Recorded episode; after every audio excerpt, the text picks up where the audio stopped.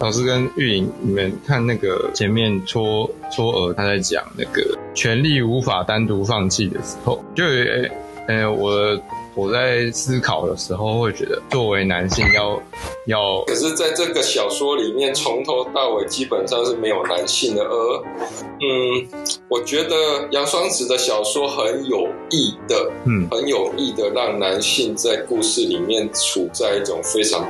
关键不能称之为关键的地位，或者说他不是主要的叙事者吧？我觉得那为什么一定要谈男性呢？啊、哦，没有啊，我只是现在闲聊的时候，哦，对啊，就是想说，哎啊，我们要怎么样？就是这个是算是请教问，那我我们要怎么？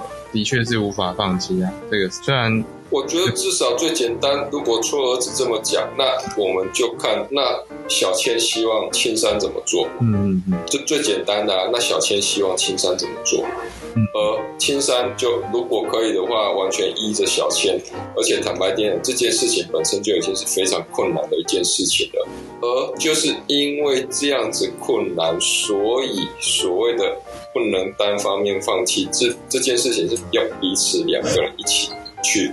完成的啊，嗯嗯，所以才会有，才会称之为和解啊，嗯，对啊，所以呃，最简单就是我身为男性，最简单就直接问那女性，你的另一半到底希望怎么样子的被对待？对啊，就是尊重啊。不过就像像是小千，他也其实他没有办法很明确的去表达出来。我觉得有时候在呃，就是的确这件事情怎么可能是容易的呢？对他。他没有办法表达出来，所以我们对，所以所以沟通以及尊重才会是那么的重要啊。而作为殖民者，他甚至没有空去沟通、去尊重啊。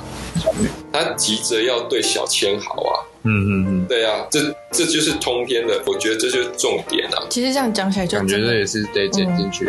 嗯